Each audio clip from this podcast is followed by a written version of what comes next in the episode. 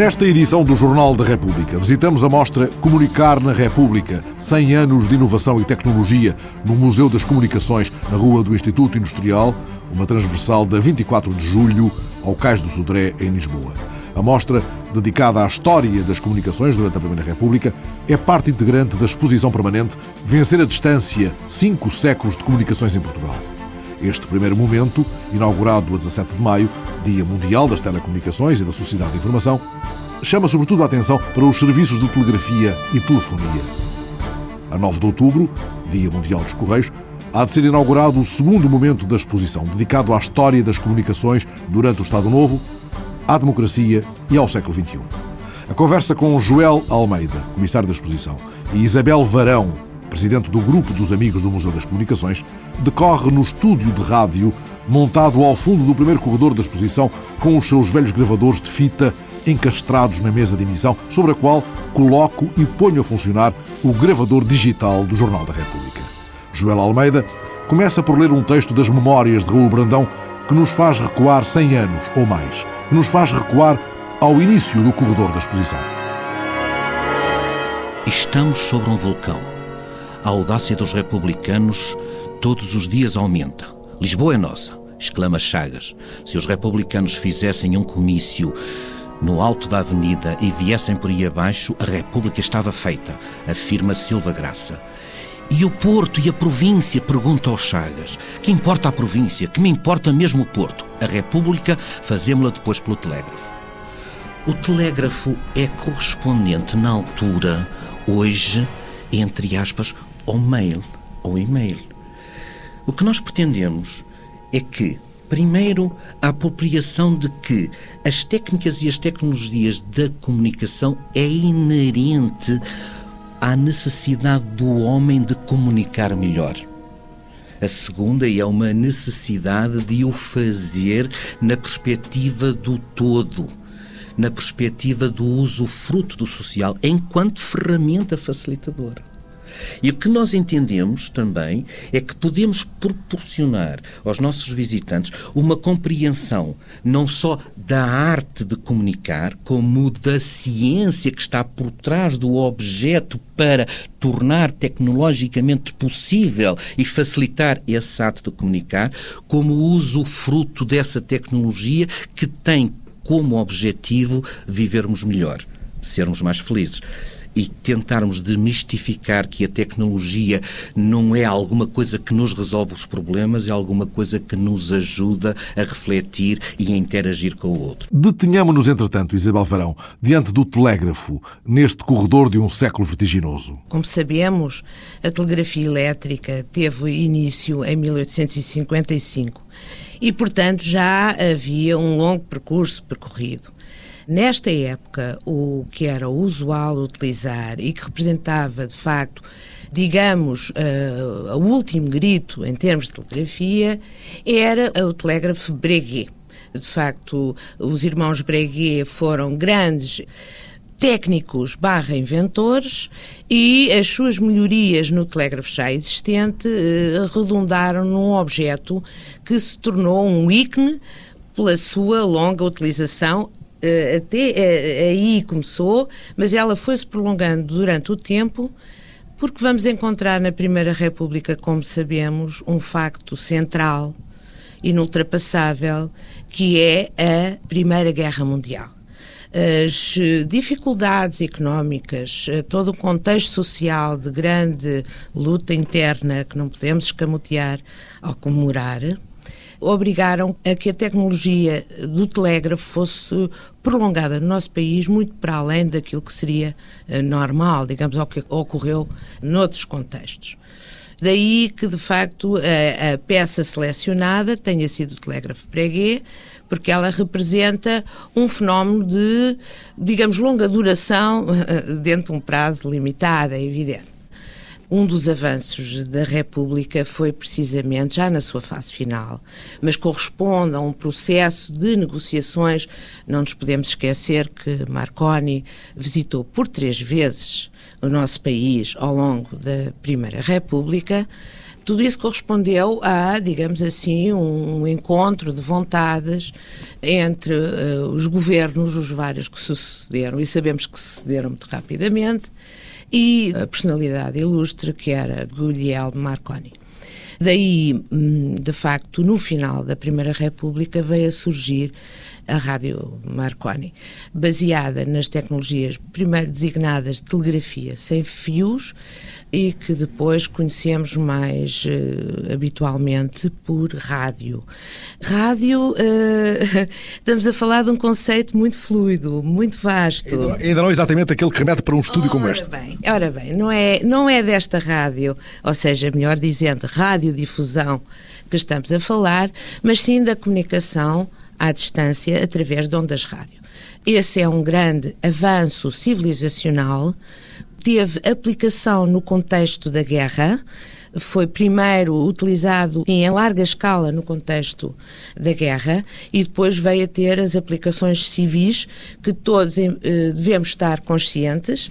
São elas que justificam, remetendo para o presente, ainda hoje a comunicação por satélite, todas aquelas comunicações que são o suporte do nosso dia a dia, podemos dizer, da maioria de nós. E, entretanto, interpelo o comissário da exposição, Joel Almeida, porque, escutando as explicações de Isabel Varão, dei comigo a pensar o quanto um estúdio assim, na sua versão, digamos, mais primitiva, teria ajudado a propagar a já de si eficiente máquina de propaganda dos dirigentes da Primeira República. Um Alexandre Braga, um Afonso Costa ou um António José de Almeida, dispondo de um estúdio como este, teriam talvez feito avançar mais diligentemente e, porventura, acelerado a consolidação das grandes ideias da República. Não tenho dúvidas nenhumas. Aliás, a história, tanto quanto eu tenho aprendido, ensina-nos que este meio tão singular, tão intimista, tão pessoal, que cala tanto dentro de nós e que tem uma influência tão grande e domina tão grande a nossa capacidade de construir novos pensamentos reflexivos, porque somos nós e o nosso ouvido. E às vezes eu costumo dizer, entre aspas, como metáfora, a rádio ajuda-nos a cheirar o ouvido para ver com as mãos, este tocar no processo que nos entra pela nossa alma que nos obriga a assimilar, não dispersando, o que acontece atualmente com a própria televisão, é de uma eficácia fundamental. E vejam o que aconteceu, por exemplo, com a Segunda Guerra Mundial, com a utilização da rádio que os ditadores, convictamente e com tecnologias e técnicas de comunicação altamente estudadas e altamente eficazes, o fizeram. Não ponho dúvidas nenhumas que os nossos presidentes da Primeira República o teriam feito com bons desígnios. A verdade é que ele não teve um estudo de rádio ao seu alcance. E o que houve nesse tempo, nessa Primeira República cheia de tantos sobressaltos, foi o telégrafo, que já vimos a descrição, e mais o quê? O que é que deste seu museu poderíamos retirar da memória da Primeira República? Tínhamos, sem dúvida, um ícone visual que eu acho que todos conhecemos: o célebre telefone de coluna aquele telefone de coluna em, que em todos os desenhos e em todos os filmes, olha, lembremos-nos da série sobre o Poirot, aparece-nos o dito telefone de coluna. Portanto, a telefonia entendida como o uso do sistema telefónico, conheceu durante a Primeira República uma expansão relativamente grande, compreendendo as cidades de Lisboa e do Porto. Não nos podemos esquecer que a APT, Anglo-Portuguese Telephone Company, era concessionária na época, viu sucessivamente as suas concessões renovadas por vários governos e, eh, de facto, devido a uma conjuntura de apoio muito forte do capital inglês, eh, houve grandes melhorias. Lisboa teve um crescendo de utilização do telefone. É preciso notar que o telefone continuava ainda a não ser a tecnologia dominante. É bom frisar que o telégrafo era, sem dúvida, a tecnologia dominante, mas cresceu, cresceu bem, eh, cresceu para as zonas balneares, porque, digamos assim, a Primeira República é marcada por um grande sofrimento, a Primeira Guerra. Quem estava no terreno conhecia-o diretamente e parecia mas quem estava na retaguarda, as populações do nosso país, por exemplo, sofriam na pele a escassez de bens, uma recessão profunda, convulsões sociais eh, inimagináveis nos dias de hoje, que envolviam, por exemplo, o assalto a armazéns impulsionados pela fome, greves sucessivas, e, portanto, havia esse lado negro que marcou essencialmente os anos de participação na guerra, prolongando-se até o princípio dos anos 20. A partir daí, digamos assim, que em certas camadas da população, os loucos anos 20 foram uma realidade. Lisboa teve os seus casinos, teve a sua vida noturna, teve o seu cancã, teve muita, um certo frenesim social, uma espécie de exorcismo daqueles anos negros precedentes. Ligado a isso, a esse entusiasmo, o telefone está muito ligado a esse entusiasmo. Uh, o telefone continuava a ser um objeto de luxo, é certo, mas toda a gente queria ter um. Hum? É como aqui há uns anos o computador era quase um objeto de luxo. Hoje em dia não há casa praticamente que não tenha o seu computador. Portanto, podemos estabelecer um certo paralelismo. E assim, eh, brevemente, posso dizer qual foi o objeto que pode ser considerado o dos anos 20, até à implantação da ditadura, até ao golpe militar, aquele objeto que passou a fazer parte do ideal de todas as famílias. O avô do telemóvel. É aquele modelo que ali está? É aquele modelo. Provavelmente haverá uma pequena confusão, porque o modelo coluna, coluna simples, não tem o marcador não tem o disco. Esse disco, de facto, só vem a aparecer com a automatização telefónica. E essa automatização ocorre precisamente em 1930. Daí poder haver dois modelos que representam um salto tecnológico bastante grande e significativo.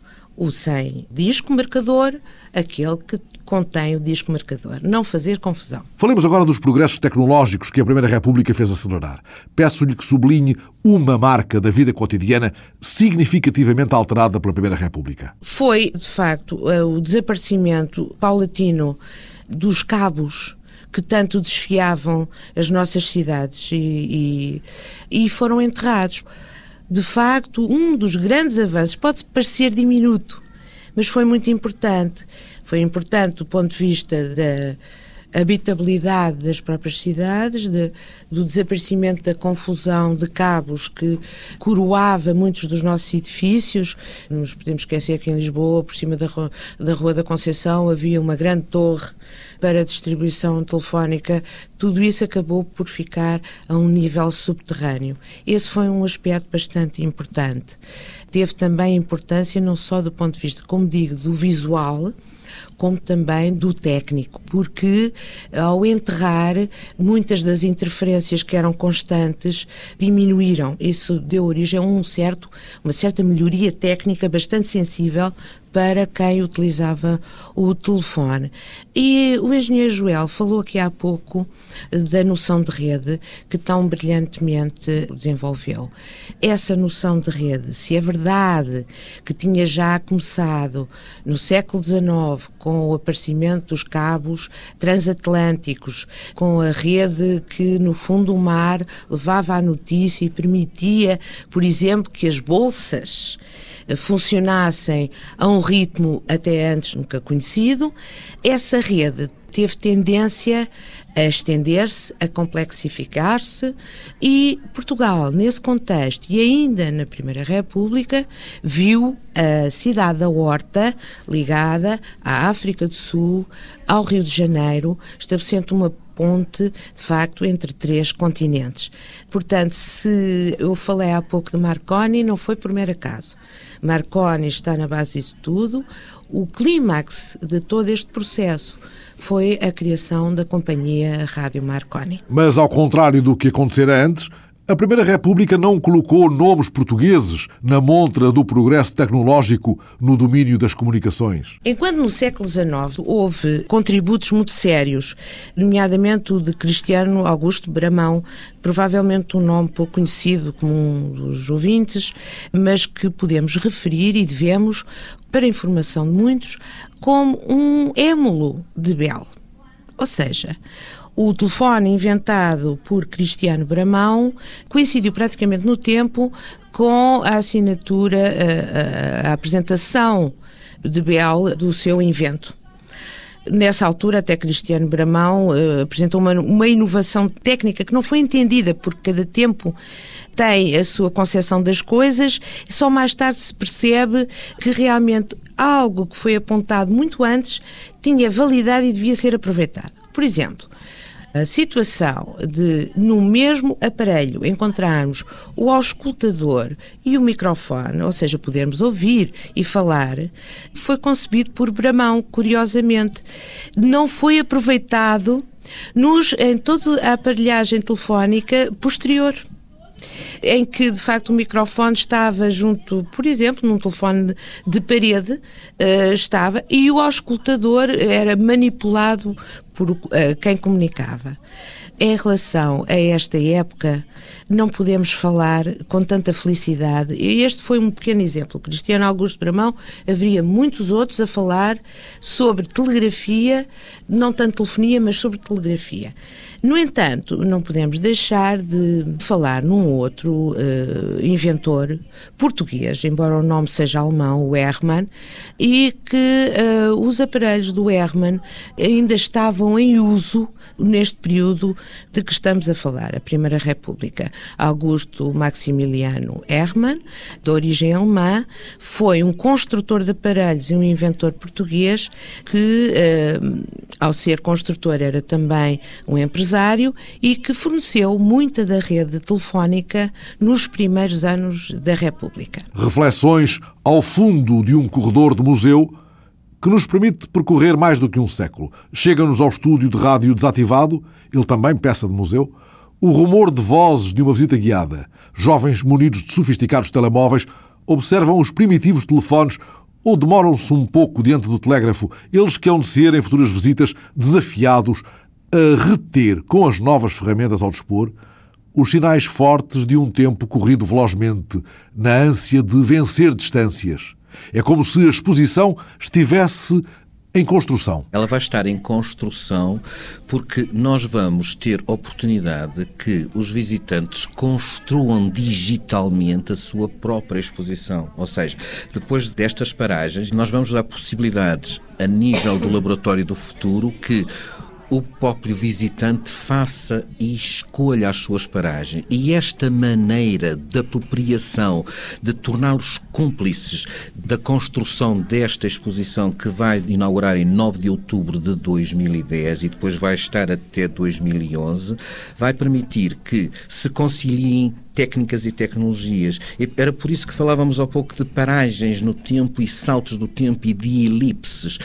O visitante vai ter a oportunidade de fazer escolhas e vai ter a oportunidade de desenvolver onde quer refletir e vai ter a oportunidade de fazer os seus objetos estrela brilharem. E isso vai acontecer nas designadas oficinas do conhecimento a partir de 9 de outubro. Nessa altura, o que é que um destes alunos, que ele escuta agora explicações sobre o telégrafo na Primeira República, pode fazer ao dobrar a última esquina da exposição? Ele pode relacionar, por exemplo, a linguagem binária do Morse com a linguagem binária dos zeros e uns. Ele pode relacionar o conhecimento da física, da compreensão da causa das coisas, dos princípios que alicerçam esta relação do saber com a utilização de esses mecanismos ao serviço da biologia, ao serviço da história, ao serviço da língua e da linguagem. Ele pode utilizar a pesquisa que existe no acervo analógico e digital do museu e relacioná-la e comparar com aquilo que está escrito na internet. Ele pode fazer com que a construção do seu saber seja partilhado com outros alunos, porque nós vamos estar inseridos no roteiro global das comemorações do centenário da República e nesse contexto queremos ser um contributo de interação e compartilha de saberes. Vencer distâncias, interagir, compartilhar saberes. Eis a proposta da exposição Comunicar na República, que vai ficar no Museu das Comunicações até julho do próximo ano. Mais curta será a permanência da exposição A República nos Jornais, inaugurada dia 27 de maio, na Galeria do Diário de Notícias, na Avenida da Liberdade, em Lisboa. A exposição, agora percorrida pelo repórter António Pinto Rodrigues, pode ser vista de segunda a sábado até ao próximo dia 30 de julho. Num tempo em que ontem levava H, em que o número de telefone do Diário de Notícias era o 534, em que se escrevia acontecimentos que nunca mais se apagam da memória dos povos, em que o Dia da República demorou quatro edições, oito colunas, como nos ilustra Nuno Saraiva, subdiretor do Diário de Notícias. Toda a primeira página é ocupada com o relato dos eh, acontecimentos que culminaram com a proclamação da República. É preciso lembrar que o formato do jornal nessa altura era formato broadsheet, portanto aquela folha de papel eh, gigantesca em que o jornal era feito uma, duas, três, quatro, cinco, seis, sete, oito colunas nesse formato de papel e toda a primeira página é ocupada com a proclamação da República. O Dia da República começou antes, com vários acontecimentos, também representados na exposição. Um deles relegou para rodapé de página o novo arcebispo de Paris. No domingo 2 de fevereiro de 1908, em que a manchete do Diário de Notícias, não podia deixar de ser outra, era gravíssimo atentado contra a família real, morte del rei do príncipe real Dom Luís Felipe, levou a que o Dom Manuel fosse então coroado rei de Portugal. Foi um, digamos que um reinado eh, muito curto, pouco mais de dois anos. E se a fotografia dava os primeiros passos seguros, a caricatura já tinha honras de primeira página. E o DN chegou a fazer capas totalmente ilustradas. Uma delas troça jocosamente dos líderes partidários. Um carnaval político. Eram de facto bastante mordazes, bastante violentos, bastante assertivos e diretos e que, de certa forma, punham a ridículo aquilo que era a classe política da Primeira República, período que é, de facto, o grande foco desta exposição. Esta capa terá gerado grande polémica, seguramente, na altura. Porventura, hoje, uma capa como esta seria naturalmente possível, uma vez que vivemos em liberdade e em democracia, não deixaria de gerar polémica e, porventura, se calhar até poderíamos imaginar que desse origem, eventualmente, daqui a um a dois anos, a uma qualquer comissão parlamentar de inquérito. O período conturbado está nas capas, na eleição de Manuel da Riaga, no atentado a Sidónio Pais, está nas fotos, não falta José Relvas a acenar na varanda do Espaço do Conselho, mas as imagens trazem também retratos da vida cotidiana. Uma aula de natação com os alunos presos por cordas, as irmãs Bermudes de vestidos apraltados, prontas para uma prova de ciclismo e até um duelo de esgrima. Não tem aparentemente nada a ver com a República, no entanto, é bem o espelho daquilo que era, da maneira como os problemas e como os conflitos políticos se resolviam durante a Primeira República. Esta fotografia foi captada a 27 de dezembro de 1925 por um fotógrafo do Diário de Notícias e mostra-nos um duelo entre o vice-presidente da Câmara de Lisboa, Beja da Silva, e o presidente das Companhias Reunidas de Gás e Eletricidade, António Centeno, da altura, por causa de um conflito sobre o preço das tarifas de energia e do aluguer dos contadores de energia elétrica. Um conflito que se arrastou mais tempo do que o desejado, uma outra maneira de resolver os problemas, um outro lado da vida política que os fotógrafos do DN também captaram. Por exemplo, com naturalidade, um deputado dorme na Assembleia. Aquilo que nós vemos é um deputado exausto, porventura, depois de uma enorme maratona eh, parlamentar, deitado num sofá bastante maltratado, que não tem uma perna, a dormir nos espaços perdidos da Assembleia da República. Um escaparate com 20 primeiras páginas gigantes e dezenas de fotos que são passos achados para a época, os costumes, os movimentos sociais das primeiras décadas do século XX. As décadas em que os leitores portugueses descobriram o deslumbramento das obras de Manuel Teixeira Gomes, Agosto Azul, Sabina Freire, Gente Singular ou as novelas eróticas, são obras cuja reedição nos lança um belo desafio para os dias de verão do centenário. À sombra das alfarrobeiras ou nos areais do Algarve que viu nascer Teixeira Gomes há 150 anos, podemos descobrir neste verão a qualidade literária de uma das mais fascinantes figuras da Primeira República. Depois de uma intensa missão diplomática em Londres, logo após o triunfo republicano, Manuel Teixeira Gomes foi o sétimo presidente entre agosto de 23 e dezembro de 25, vindo mais tarde a morrer no exílio argelino em Bugi, lugar de peregrinação afetiva e intelectual de muitos daqueles que, como Mário Soares, o admiram e por isso quiseram assinalar, neste 27 de maio, a passagem dos 150 anos do seu nascimento. Sou um entusiasta e mais que entusiasta, um admirador dele como diplomata, como político e como escritor, que ele foi um extraordinário escritor da língua portuguesa, que fui de propósito, já depois de deixar de ser Presidente da República, fui de propósito à Argélia, a Bugi, onde ele morreu, e estive no quarto dele, a ver o quarto dele, modestíssimo, onde ele morreu, com uma paisagem exatamente igual à paisagem do Algarve, daquela zona onde ele nasceu, que é ali a minha zona. A minha casa, onde eu vivo nas férias e onde eu vou, ainda hoje lá estive, é em cima mesmo da praia chamada do Alemão. E ele conta episódios no Agosto Azul, que é um dos livros interessantes dele, que se passam nessa casa. Portanto, eu acho que ele era um feitor dele que morava nessa casa. Portanto, eu estou na casa do feitor do Teixeira Gomes, que é uma figura de todos os títulos admirável. A agenda das comemorações do centenário da República teve, entretanto, esta semana, em pleno Dia Mundial da Criança, um evento empolgante. Logo pela manhã de terça-feira, dia 1, as crianças das escolas do Fundão cantaram o hino nacional em frente ao edifício da Câmara Municipal. a iniciativa organizada pela Câmara do Fundão e pela Junta de Freguesia de Alcaide, a terra de Cunha Leal, outra importante figura da Primeira República, fez parte de uma ação designada República nas Nossas Praças. Ora, é curioso que tenha sido justamente o Fundão o lugar onde terá sido tocado em 1871 o primeiro hino à República em Portugal. Devido a essa ousadia, o maestro Teixeira da Silva e os músicos foram parar à prisão instalada à época precisamente no piso térreo do atual edifício da Câmara do Fundão, onde esta semana as crianças cantaram o hino.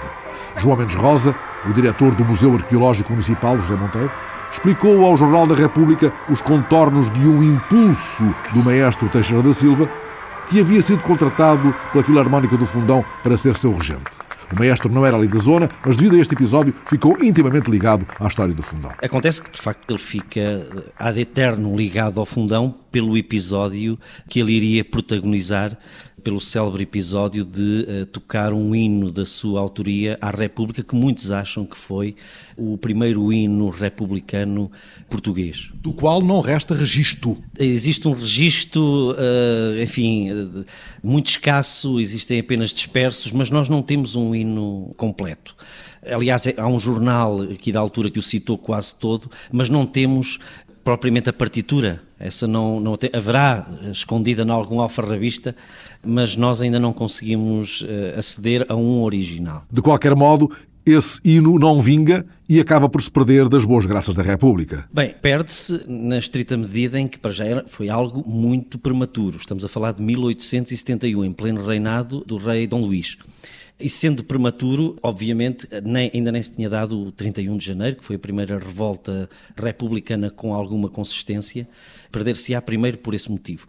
E depois também devido à, circunstância de eclodir na província, e foi um episódio meramente circunstancial teve algum significado não só ideológico, mas também desafia as autoridades.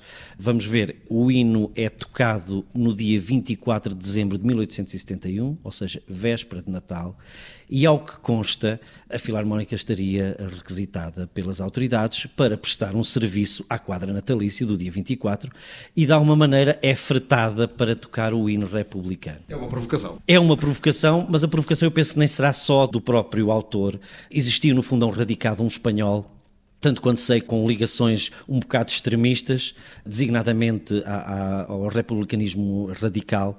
E ele, sendo espanhol, tinha uma tipografia, era farmacêutico, mas tinha uma tipografia, e foi aí que foi impresso ou foram impressos os poucos exemplares da partitura e letra do próprio hino.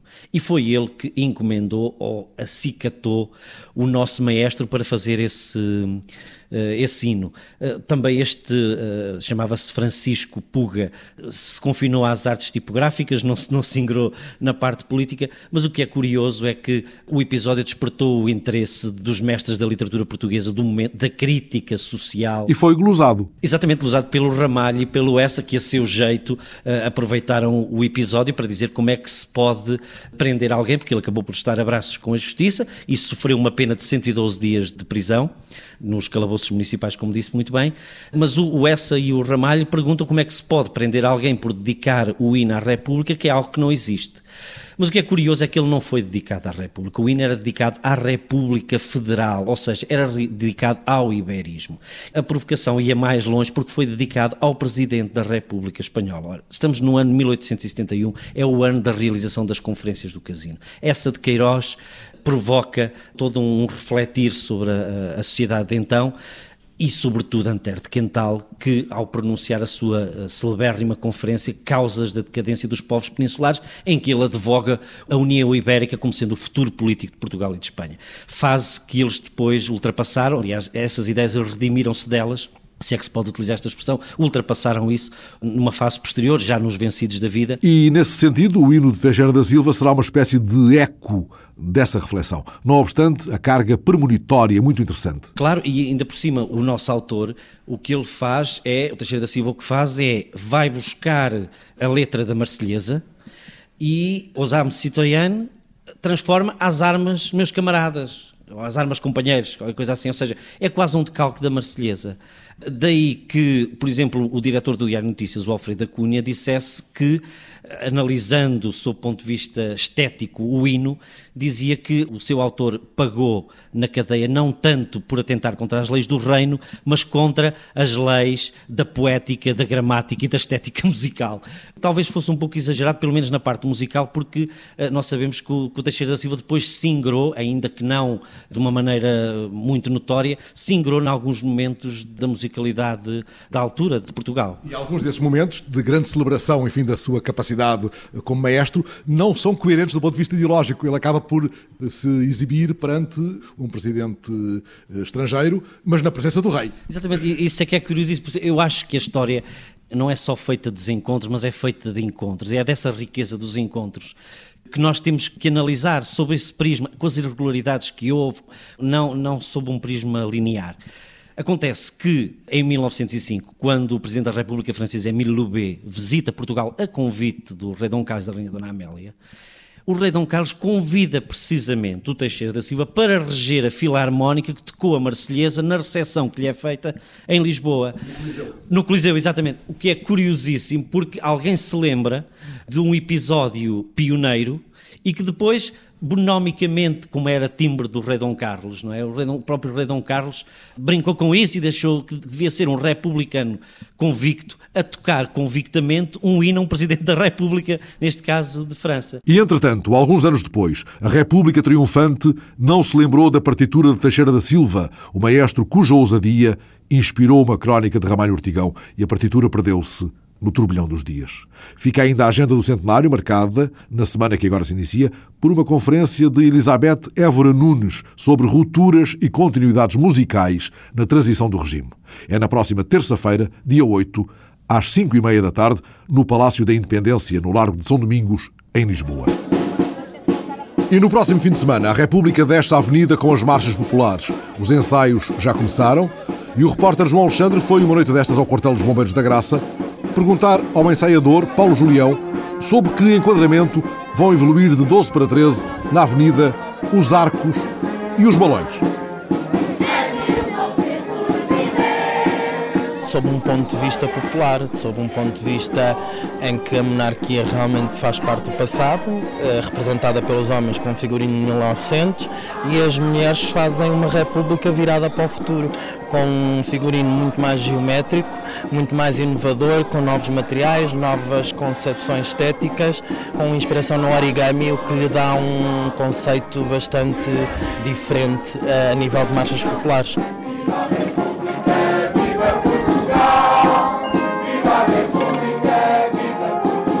De 12 para 13, a República desfila, cheia de graça, pela Avenida.